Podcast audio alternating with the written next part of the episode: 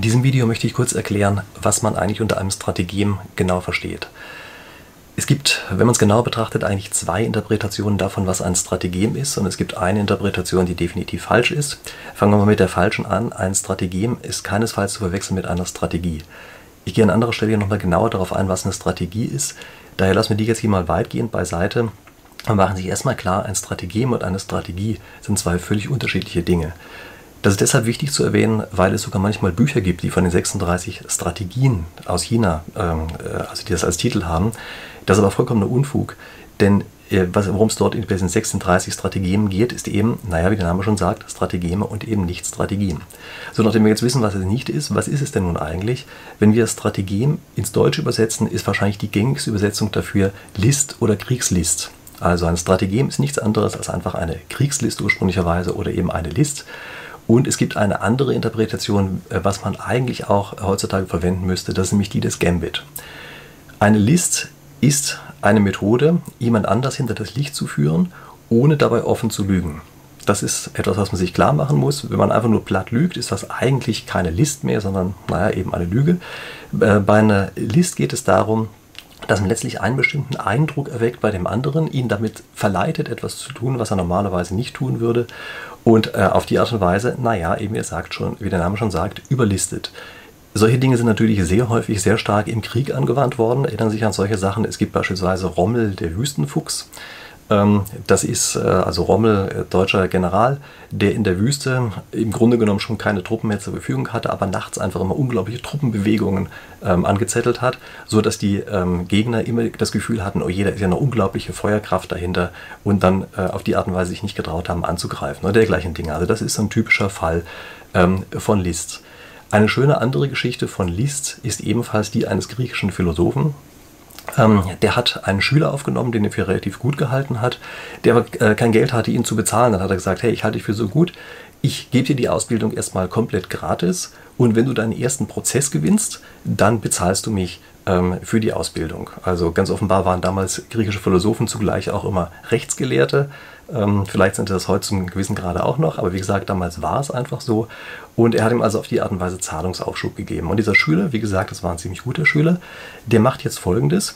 Er lässt sich ausbilden und übernimmt ab da nie irgendeinen Prozess. Und weil er nie irgendeinen Prozess übernimmt, kann er auch keinen Prozess gewinnen und kann deshalb eben seinen Meister nie bezahlen.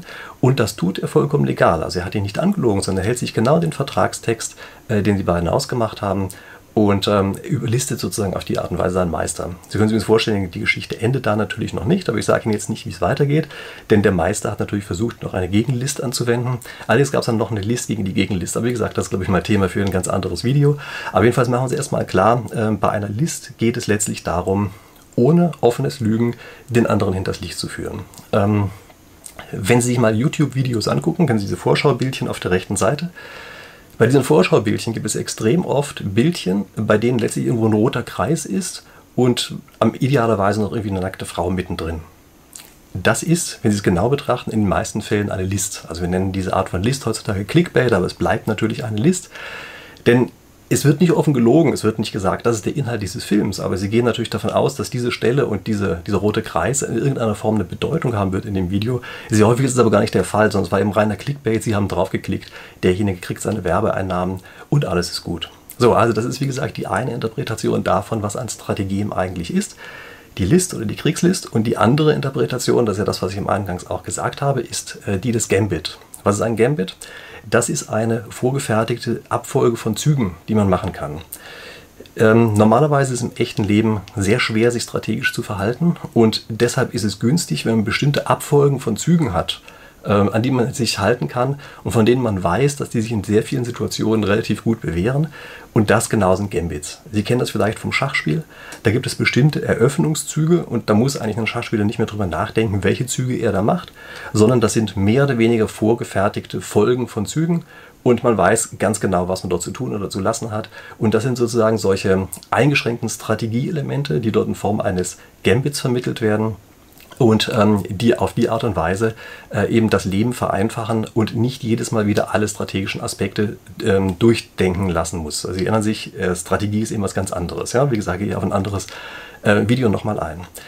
Äh, also in einem anderen Video nochmal ein. Ähm, was man sich jetzt auch kurz noch klar machen muss, ist, bei ähm, diesen Strategien ist es eigentlich fast immer so, dass sie ein nicht rationales Element enthalten. Das ist auch nicht weiter verwunderlich, denn bei einer Strategie geht es darum, einen Sachverhalt komplett zu durchdenken und in allen Facetten abgebildet zu haben.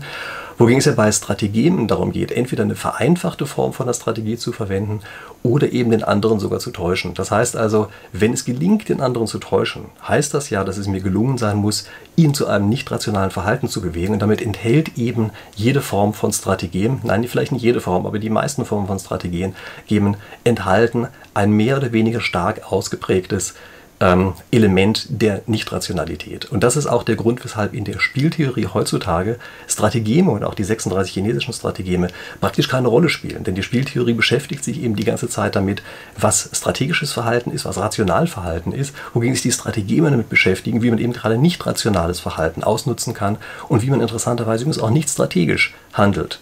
Ähm, obwohl der Name so klingt, als würde es äh, Strategie nahelegen. Okay, und wenn Sie jetzt wissen wollen, ähm, was denn diese ganzen Strategien eigentlich sind und an welchen Stellen sie sich von unserer spieltheoretischen Analyse unterscheiden.